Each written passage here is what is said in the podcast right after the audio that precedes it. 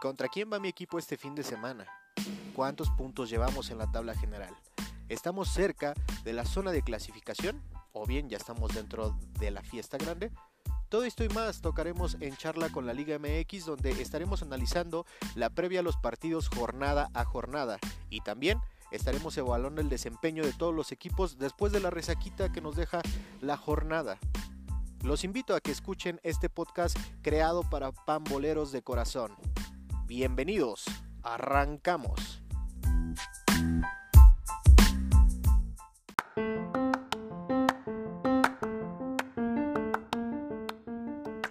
Hola, ¿qué tal amigos? Sean bienvenidos a un episodio más de este su podcast en charla con la Liga MX. El día de hoy, pues como saben, no tenemos fútbol, ya tenemos horarios eh, del repechaje, ya vamos a estarlos comentando también. Y pues adicional a eso de que ya tenemos los, horarios de repechaje, que será un fin de semana pues bastante futbolero para todos los que nos late el fútbol. Este, pues vamos a estar ahí al pendiente de nuestros equipos. Este que los saluda del lado del micrófono, Cristian Pérez, les agradece muchísimo en verdad su escucha. Que, estemos creciendo en todos los medios de escucha. Los invitamos ahí a Apple Podcast, Google Podcast, Anchor, eh, Spotify. Eh, ahí, por favor, escúchenos, compártanos. Y pues esta es una visión como ya se los hemos mencionado y para toda la banda que se va uniendo. Este es un eh, podcast creado de pamboleros aficionados, de verdad, de hueso colorado sus equipos y eh, comentando lo que para nosotros, eh, a nuestros ojos, vemos de nuestros equipos de la Liga MX, pero no solamente de la Liga MX, sino también de nuestra selección rumbo al Mundial en esta eliminatoria. Y ese tema es el que nos trae hoy en día aquí a la mesa de En Charla con la Liga MX, donde los invito también vayan y nos busquen en Facebook, en Twitter, en Instagram y se unan con nosotros, nos sigan y hagamos crecer esta maravillosa comunidad de más de un año de En Charla con la Liga MX. Y sí, como les mencionaba, el título de este episodio es El desastre nacional. Eh, futbolísticamente hablando, obviamente, eh, estamos, estamos después de hace un mes de decir que éramos el primer, el primer lugar, amigos y banda que nos escuchas detrás del audífono, detrás de la bocina, en, el, en tu trabajo, en la chamba, en la oficina, en el taller, eh, en todos lados donde nos escuches.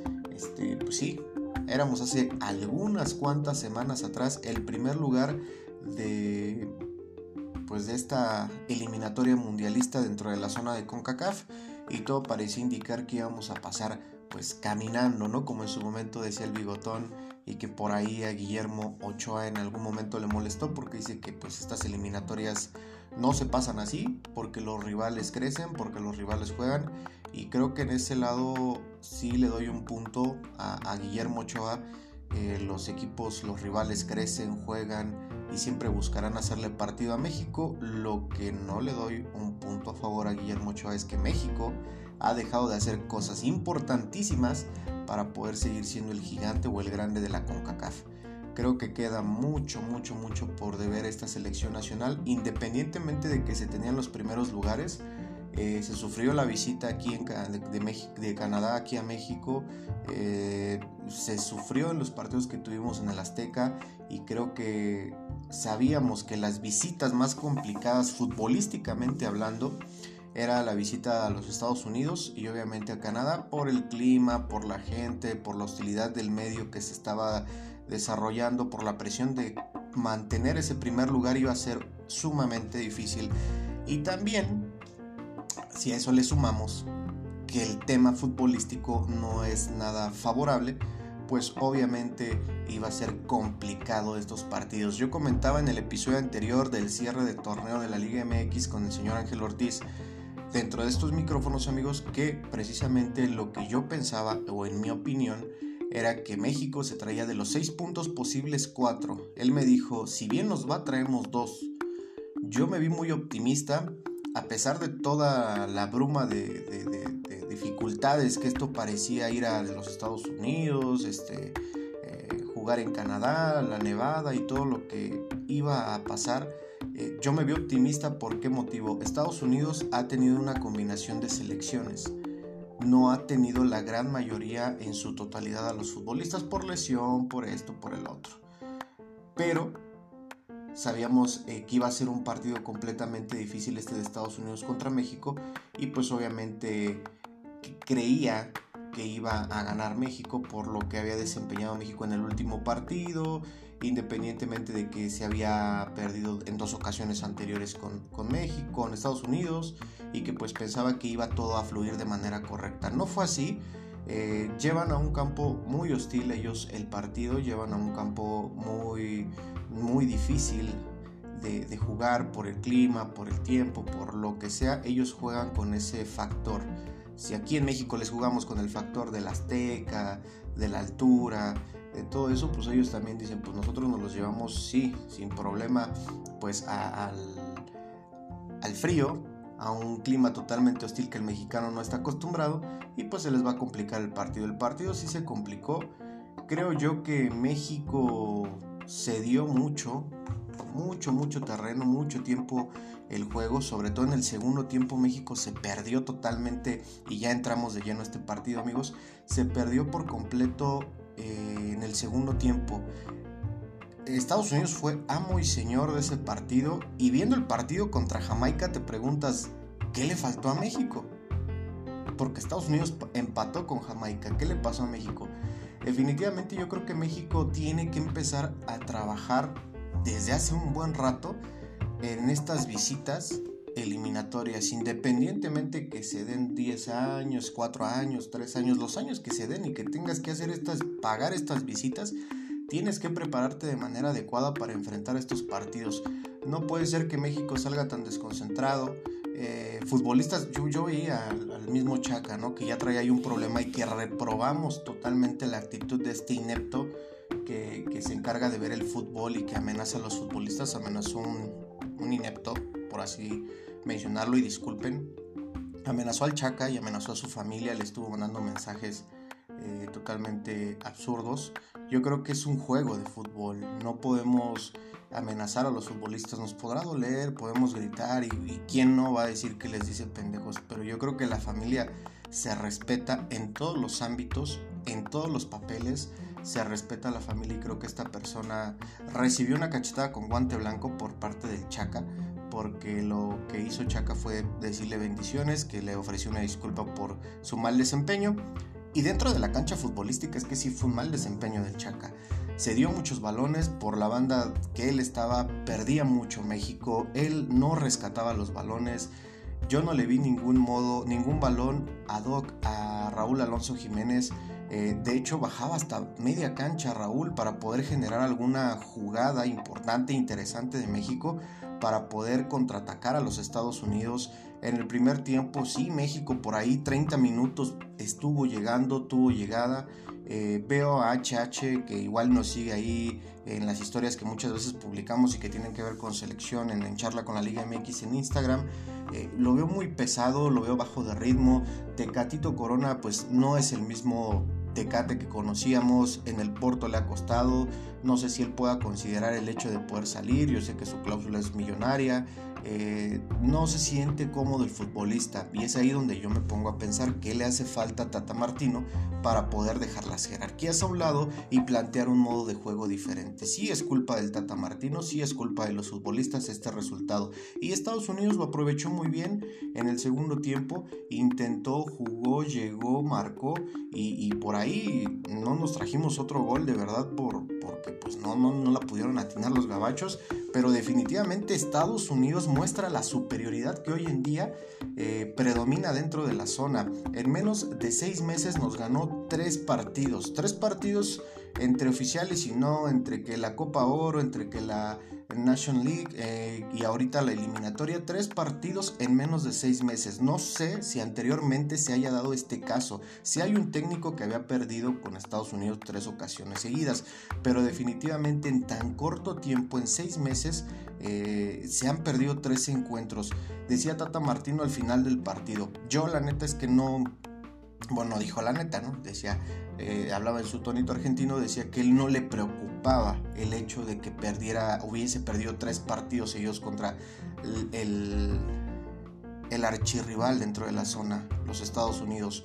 yo le quiero preguntar al señor Martino, en seis meses perdiste tres partidos seguidos. Es como si en tu chamba en menos de seis meses cometes el mismo error. Pues va a haber sanciones, va a haber alguna cuestión, un jalón de orejas para que no vuelva a pasar. Porque tú eres el trabajador estrella dentro de la empresa y, no puede pasar esto, que te estés equivocando en tres mismas ocasiones. 2 a 0 otra vez volvimos a perder contra Estados Unidos. Eh, decía que él no le preocupaba eso. Entonces yo quiero que se vista un momento de argentino y que diga, si en un partido contra mm, Argentina contra Brasil en menos de seis meses la Argentina lo pierde, ¿qué le van a decir los argentinos, toda la prensa, todo el público, toda la afición? ¿No pasa nada? Lo único que queremos es repuntar eh, la tabla de posiciones dentro de la eliminatoria mundialista. No, señor Martino, empecemos por cambiar ese pensamiento. Sí, sí duele, al mexicano sí le duele, sí le caga, sí le molesta el perder contra los Estados Unidos. Creo que ahí está muy mal el señor Tata Martino, no sabe dónde está parado y como argentino me extraña si es tan apasionado al fútbol, debería de ver esta situación, no te puedes dar el lujo de estar perdiendo contra tu archirrival de zona y creo que él lo está haciendo de una manera bastante, bastante mal. El partido lo perdió México dos goles por cero. Eh, nos hizo gol nada más y nada menos que el innombrable, ¿no?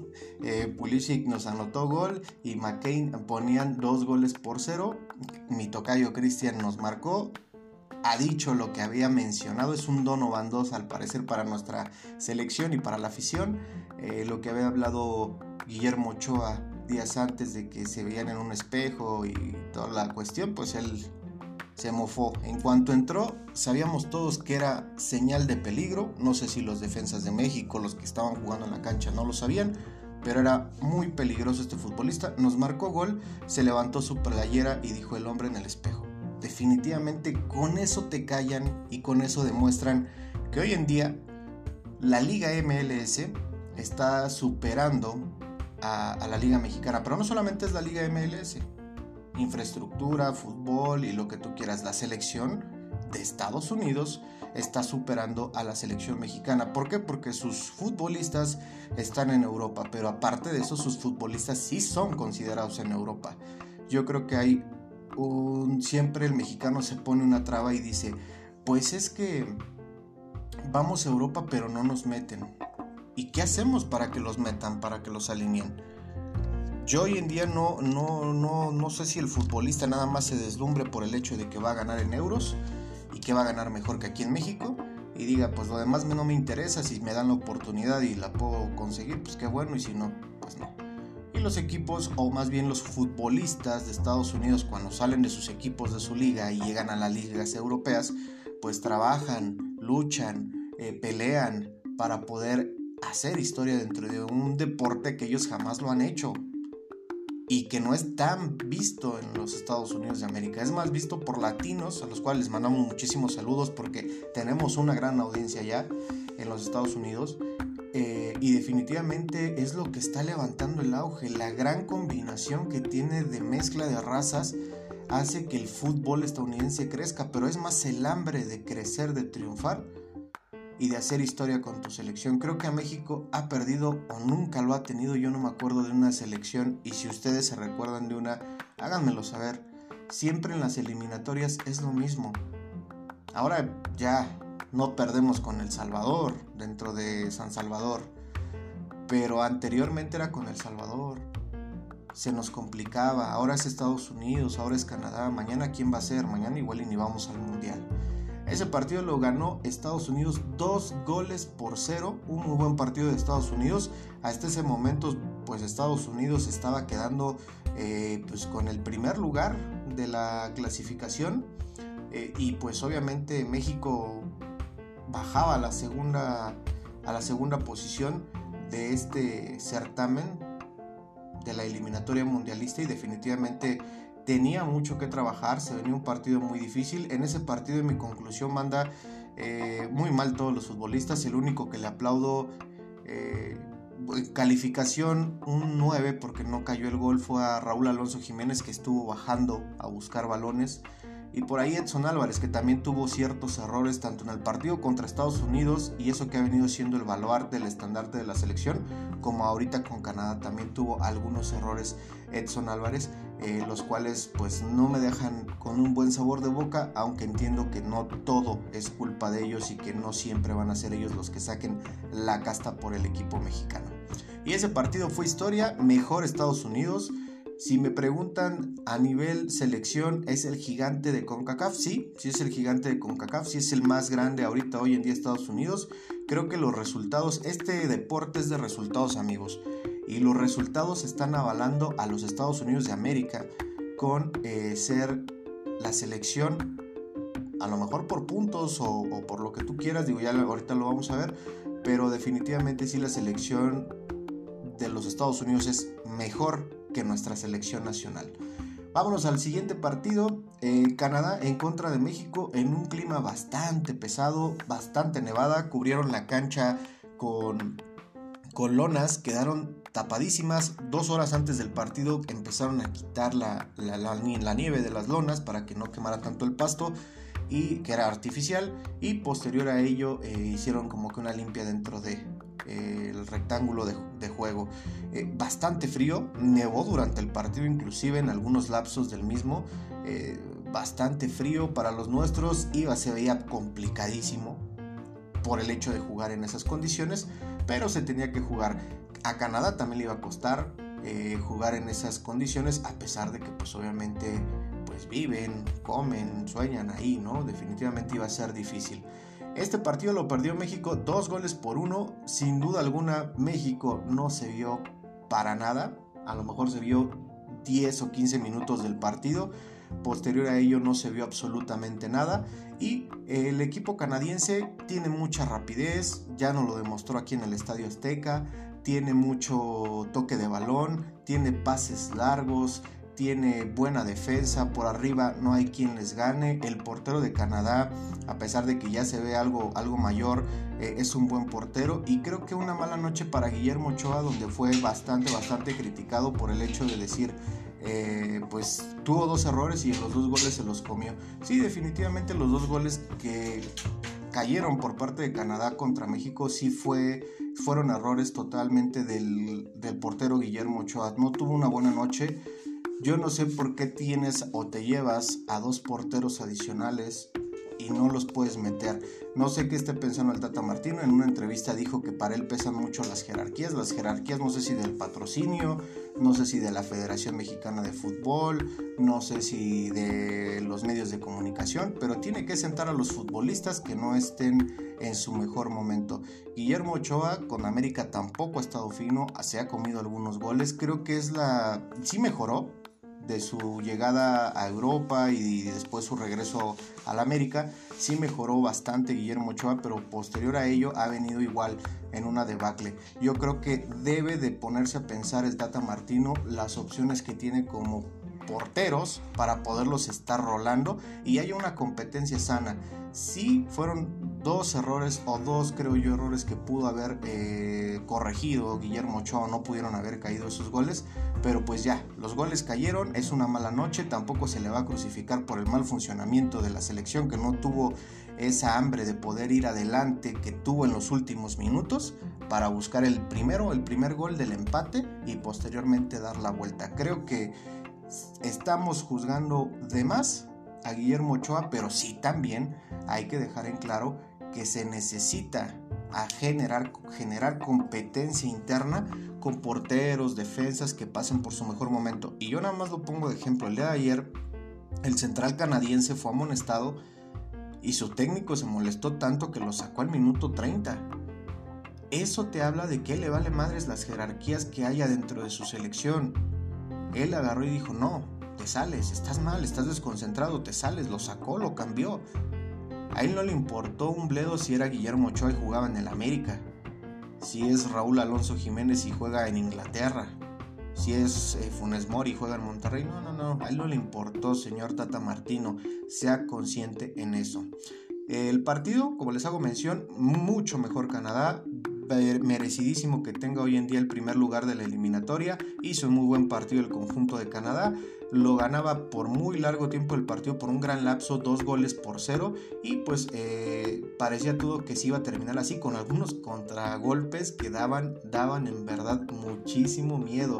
Eh, yo siento, por ahí se armó la bronca al final, Tata Martino salió volando muy mal, dato curioso, ¿verdad? Dato curioso, salió volando el Tata Martino y al final del partido pues hubo algunos golpes, algunos jalones, algunos dimes y diretes, mentadas de madre por parte de los jugadores mexicanos que mostraban su impotencia por la derrota de esta manera. Eh, los jugadores de Canadá también muy mal, muy marrulleros al final del partido, como vieron que México empezó a, tener este tipo de, llegadas y a tocar el balón y hacerlo, hacer juego, pues ahí cortaban el ritmo del partido. Eh, Edson Álvarez igual, eh, tuvo por ahí dos, tres errores, lo, mismo que contra Estados Unidos, no, no estuvo bien. Tecatito entró al segundo tiempo, eh, por ahí mandó el centro del gol, que bien HH marcó el dos goles por uno, pero HH también, si no fuese por ese gol, yo creo que es uno de sus peores partidos que le he visto en selección nacional. Varios balones perdidos por cuestiones de velocidad. Creo que este jugador está muy pesado y tiene falta de ritmo futbolístico. Es lo que les menciono, llegan a Europa, pero pues no los meten. Y si no te meten, ¿a qué diablos vas a Europa? ¿No? Creo yo que es sueño de todos, a lo mejor el llegar como futbolista al fútbol europeo y decir, pero si no te van a meter, si no vas a jugar, si no te van a considerar, yo creo que también es de, humanos decir, sabes que pues yo me voy, si en un equipo no entras en planes, pues ver, dejar a un lado el interés y hacer lo que tu carrera profesionalmente te está dictando, sentirte bien contigo mismo, yo ahí hiciste bastante dinero, entonces hay que, hay que ver lo que realmente nos hace felices. Pero bueno, cada cabeza es un mundo. El detalle es que Canadá lo ganó dos goles por uno eh, en un muy buen partido, muy buenos goles, les hago mención. En los dos tuvo que ver Guillermo Ochoa y definitivamente esto nos hace perder. Nos hace perder eh, las dos visitas al norte de América. Eh, se demuestra que en nivel selección tanto es mejor Canadá como es mejor Estados Unidos. Y pues ahí están los resultados. Dos goles por cero. Perdimos contra los Estados Unidos en territorio norteamericano. Y dos goles por uno en territorio canadiense con la selección de Canadá. Que si me preguntan a mí, yo veo mejor a la selección canadiense que la de Estados Unidos. Y hubiera preferido que perdiera, o hubiese aceptado que perdiera más contra Canadá por el modo de juego y por cómo juegan estos chicos. La mejor Canadá, la sorpresa de, esta eh, ruta mundialista dentro de la zona que los Estados Unidos. México, mal y de malas, creo que está en el lugar que le merece, en el tercer lugar a nivel selección. Y aguas, ¿eh? porque Panamá lo empató y por diferencia de goles hoy en día somos el tercer lugar. Quedan algunos partidos en casa, quedan, si no mal recuerdo, seis encuentros eh, dentro de esta eliminatoria los cuales México tiene que ser banda bastante, bastante inteligente para poderse sobreponer, para poder ganar los puntos necesarios en casa y obviamente dar golpes de autoridad. Ya vimos que en las visitas ya no se nos complica El Salvador, ahora se nos complica Estados Unidos y Canadá y no de ahorita, desde hace mucho tiempo. Este fue un pequeño resumen, un pequeño desglose de lo que yo como aficionado vi dentro de, este, de esta jornada de fecha FIFA. Definitivamente un tache a este resumen de, la selección, un tache a este papelón que dan en Norteamérica nuestra selección. Esperábamos más de ellos, esperábamos que fuesen con más hambre, con más garra, con más actitud y no fue así. Ayer yo veía en Twitter una pregunta de Ciro Procuna, un gran periodista eh, deportivo, que mencionaba de quién es culpa. Y él ponía de jugadores, cuerpo técnico, eh, ¿de quién es culpa el mal paso de la selección nacional? Jugadores, cuerpo técnico y nada más. Lo único que decía, u otros, decía, ¿no? U otros, o sea, eran tres opciones en Twitter que te ponía.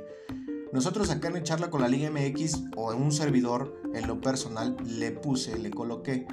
Yo no veo en tu lista que menciones a los dueños de los equipos por el formato de liga que tenemos no veo que englobes tampoco a los formadores corruptos de todos los clubes en México.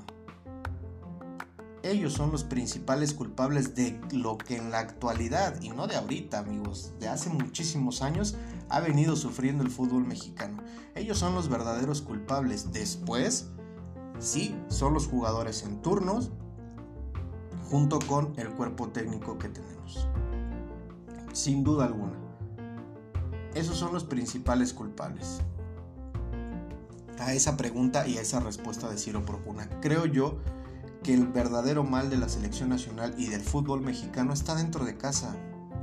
Y son los propios dueños del fútbol, eh, llámese como se llame, eh, son, aparte de los dueños del fútbol, son eh, las, los, formadores corruptos que le piden a los chicos que traen buenas herramientas para poder aportar al fútbol, les ponen un stop por la manera de querer cobrarles para poderlos debutar, para poderlos formar, para eh, tenerlos en un equipo y ya después llegaba el equipo, pues otra lana más para que el técnico te meta y es una verdadera mafia dentro de nuestro fútbol. No voy a decir si en otros fútbol, en otras ligas de fútbol pueda pasar lo mismo. A mí me interesa la liga mexicana porque hoy en día nuestra realidad es esa. Es esa el hecho de ser, eh, ya no ser el gigante de la CONCACAF, no mostrar resultados, tener una mala selección, el formato de liga que hoy en día tenemos, el futbolista que se va a Europa con muchos sueños y muchas cuestiones pero que no es considerado, que no lo meten, que no esto, que no el otro, y cuando lo meten, pues solamente eh, lo meten 2-3 minutos y no aprovecha. Creo que los futbolistas rescatables, igual Chucky Lozano ayer no tuvo un, buen actuar dentro del partido, le, abrieron la boca, lo más relevante. Creo que los futbolistas que están en Europa también están bastante consentidos, algunos bajos eh, de ritmo futbolístico y sobrevalorados bastante. Y es lo que hoy en día nos tiene en tercer lugar. Hoy en nuestra liga no tenemos dónde voltear a poder ver qué es lo que podemos rescatar o qué es lo que podemos resaltar de, de, traer a la selección mayor. Y muchos nos preguntamos y nos decimos, eh, ¿por qué Guillermo Ochoa sigue de portero? ¿Por qué sigues metiendo a Córdoba? Bueno, Córdoba no fue considerado en el partido contra Estados Unidos, el de ayer sí, pero no te genera, no te despliega nada de fútbol, no aprovechan los momentos que les dan los técnicos. Eh, como todo los trabajos, hay veces que estás bien, hay veces que estás mal, pero tienes que siempre estar enfocado en hacer las cosas de manera correcta. Y no pedimos que México no pierda, porque sería totalmente un error decir, no, pues somos el gigante y tenemos que ganar siempre pero hay maneras de perder y creo que las maneras con las que estos dos encuentros se perdieron no son las ideales. México tratando de empatar el partido en los últimos minutos después de no haber existido en más de 80 minutos dentro de la cancha, creo que sí nos deja mucho que pensar. En Estados Unidos lo mismo, jugar solamente 10, 20 minutos o 30, exagerando bien, y, posterior a ello dejar que toda la la, mayor parte de idea futbolística la tenga Estados Unidos, creo que definitivamente sí nos deja mal parados, sí nos deja mucha chamba que pensar. No sé los dueños y la Federación Mexicana de Fútbol qué es lo que piensa hacer con Tata Martino. También preguntaba eh, otro periodista en, Twitter, decía que si la opción era bajar a, Tata Martino, pues no, yo creo que no. Yo creo que hay que tener cabeza fría. Ahorita la opción no es bajar a Tata Martino del barco. Yo creo que la opción es eh, trabajar de forma directa, hablar con los futbolistas, hablar de modo directo, todos los dueños que ya le hicieron bastante daño al fútbol mexicano, hablar con los futbolistas, ver el compromiso, el técnico saber y ser inteligente de quién va, quién no va, dejarse de jerarquías a un lado. Si un jugador no tiene la capacidad de estar en una selección nacional portando la playera de su equipo no debe estar, llámese como se llame, llámese Héctor Herrera, llámese Tecatito Corona, llámese Chucky Lozano, si no está, porque no está a nivel futbolístico, pues que no venga. Y si al rato dice, yo ya no voy a la selección porque no me llamaron otra vez, y esto, pues que no venga, vamos a trabajar en sacar mejores talentos, pero también los tenemos contados. Entonces hay que empezar el trabajo desde las fuerzas básicas, eliminar la corrupción, eliminar los cobros y no es mentira. Y ojalá alguien de, los escuchas nos pudiera mencionar si ha estado en formación futbolística en algún momento, si tiene algún conocido, algún pariente, algún familiar, para que vean, les abrimos los micrófonos y vean cuánto les piden por debutar a los chicos. Y esto yo creo que ya todo el mundo lo sabe. Hay gente con talento que tiene que declinar de sus sueños porque les piden 200 mil, 300 mil, 400 mil pesos cuando el papá es herrero, es carpintero, es panadero, es albañil, pues ¿dónde vas a sacar ese dinero? Desde ahí le estamos haciendo un mal al fútbol mexicano. Y lamentablemente el mexicano es así, ¿no? Y ya no solamente el mexicano, sino aquí ya nos vienen a robar que visores, que colombianos, que argentinos, que chilenos, que esto, que el otro. Y es por eso que hoy en día estamos así. Debe de haber una reestructuración desde la Federación Mexicana de Fútbol, dirigirlo personas que saben de fútbol, jugar un certamen que sea competitivo, no que sea mediocre, sin miras a un descenso, ascenso y mejoras futbolísticas. Debe de ser dirigida nuestra Federación Mexicana por gente que haya jugado, no por gente que haya tenido cargos políticos o públicos dentro del Seguro Social. No tengo nada contra el señor Miquel Arriola, pero creo que hoy en día él es cabeza de otro sitio, no es cabeza para la Federación Mexicana de Fútbol. Me gustaría preguntarle y sentarlo aquí a los micrófonos y preguntarle el desempeño, si sabe los números récord de la selección nacional, si sabe los números récord que se han metido o quién es el futbolista que más goles ha metido en la Liga MX, quién es el equipo que ha tenido más subcampeonatos dentro de la liga, por mencionarles algunos ejemplos, amigo definitivamente yo creo que debe de ser personas dirigidas por personas que hayan jugado la camiseta. Y también es de mucho decirles nuevamente amigos que siempre les he mencionado a los futbolistas que se van a retirar o que ya están fuera de vayan y toquen una puerta. O si saben algo que nosotros no sabemos, los aficionados, pues que lo digan, que no tengan miedo a decirlo, decir, eh, pues es que es una mafia el fútbol, pues es que es dueño Azcárraga o es dueño Salinas Pliego, eh, las televisoras de México son dueños y son monopolios directamente y no nos dejan entrar, que lo digan. Ahora ya Rafael Márquez, un gran ícono y un gran capitán y, un, yo soy un eh, amante de, su carrera, me, fascinó lo que hizo en Barcelona, en Mónaco, en la selección, en todos lados donde se paró el señor Rafael Márquez, ahora ya se fue al, grupo de, de TUDN a comentar ¿por qué no mejor van y se preparan y tocan y, se postulan y, están ahí como presidentes de la federación, eh, hacen el sindicato de futbolistas, ven las condiciones de los chicos, se ponen a visorear nuevos talentos? ¿Por qué no lo hacen? ¿Por qué? Porque pues dicen, ah, pues yo salgo a cuadro, ahí está el Kikín Fonseca, ahí está el mismo eh, Rafael Márquez, ahí está el mismo Luis García, ahí está el mismo... Y no digo que todos lo puedan hacer, ¿eh? Porque a lo mejor Luis García tuvo su oportunidad y fracasó totalmente con Monarcas Morelia, ¿no? Sí, sí le dieron un título y ya después fracasó, se fue por la puerta de atrás y creo que lo que mejor le pudo venir con todo el respeto del mundo y lo hace muy bien al señor eh, Luis García, pues fue sentarse al lado de Cristian Martinoli y poder eh, comentar partidos de fútbol. Eso fue lo que mejor le pudo pasar con un equipo tan maravilloso como Sagi y como Jorge Campos. Pero ahí está Jorge Campos, que igual y muchos se podrán burlar y decir, ay, ese que puede hablar, ese que puede decir. Tiene una gran visión de lo que es el fútbol y el negocio también. Entonces, ¿por qué no Jorge Campos hace eso? ¿Por qué no Rafael Márquez? ¿Por qué no inclusive el mismo ídolo nacional Hugo Sánchez Márquez? ¿Por qué no lo hacen? Hugo Sánchez al menos ha tenido los pantalones de decir que los dueños son un asco y que hacen esto y que deciden y que quitan y que ponen. Pero hacen más falta, hacen falta más voces que se atrevan a decirlo esto a cuadro, a cámara, a micrófono. Yo hago la invitación a todos ustedes amigos que nos escuchan a que nos manden su reflexión, que nos digan qué es lo que piensan del actuar de la selección nacional. Para mí una calificación reprobable de tres puntos le dejo. Eh, y si pudiera dejarlo en cero, no, lo dejo en cero mejor lo dejo en cero este actuar de la selección azteca en su visita al norte de América. Definitivamente partidos que no pensé que fuesen a perder los dos. Por lo menos yo decía que se traían cuatro puntos, perdíamos uno o empatábamos uno y ganábamos el otro.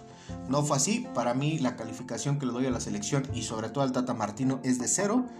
Yo sé que mi calificación les va a valer 3 hectáreas de pepino, pero definitivamente sí creo que como aficionados no vayamos a gritar puto al estadio Azteca ahora que haya público nuevamente en, un partido eliminatorio. No.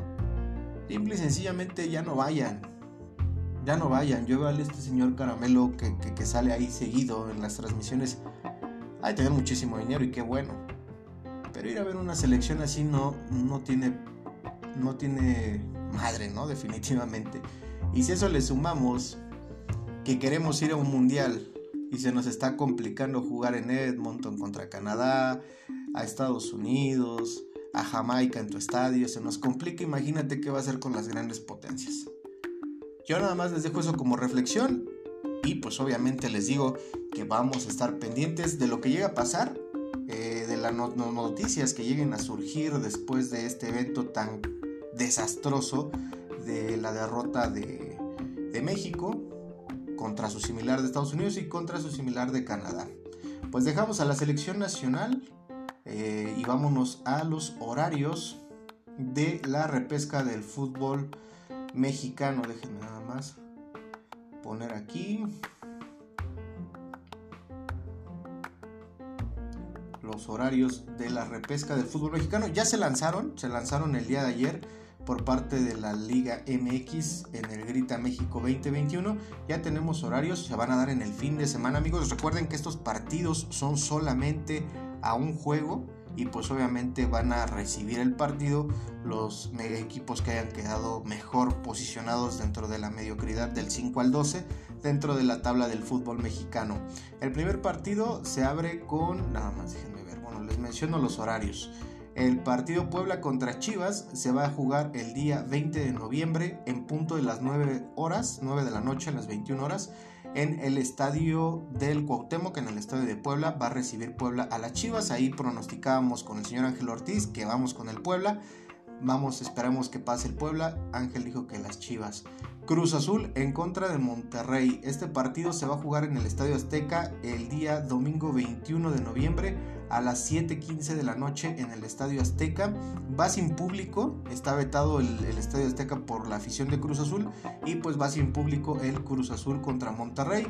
Ahí pusimos que se la llevaba el conjunto de la máquina celeste. Ojalá pueda ser así eh, para toda la parcialidad celeste.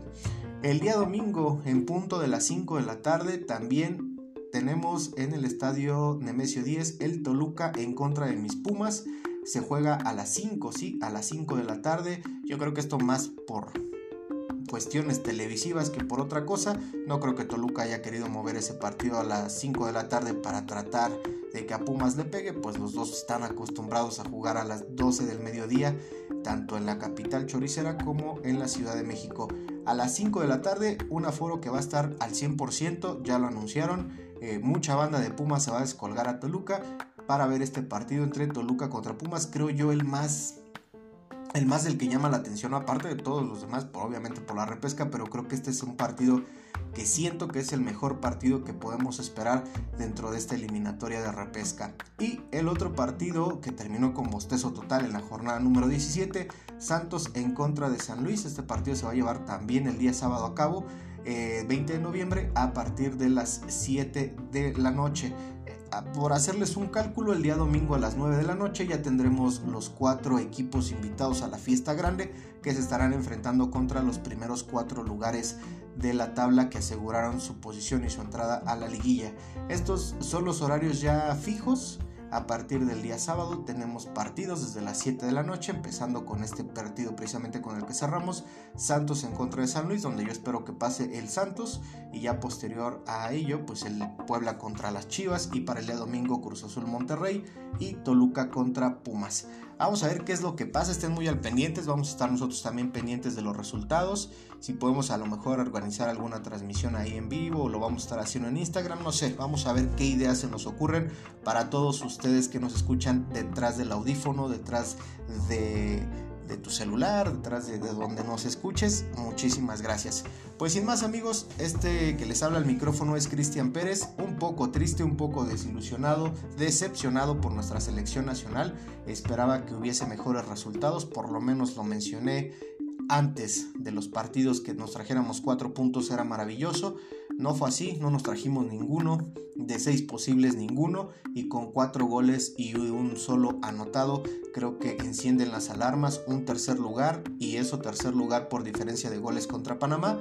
Creo que se tiene que aceitar esa máquina, hablar fuerte con los jugadores y que empecemos como aficionados a alzar la, la voz a un fútbol totalmente mediocre que tenemos certamen dentro de la Liga MX y a dejar de mimar a los futbolistas. Pues sin más, este que les habla del lado del micrófono, Cristian Pérez, Les recuerdo, nuestras redes sociales estamos en Instagram como en charla con la Liga MX, Facebook el mismo nombre y Twitter también. Ya cambiamos imagen, ahora nos van a ver de color verde con un baloncito y las letras eh, verde, blanco y rojo, obviamente emulando nuestra bandera y nuestra Liga MX. Sin más, les agradezco muchísimo su escucha, pásenla bien, nos escuchamos después de los partidos de repesca aquí en su podcast favorito en charla con la Liga MX.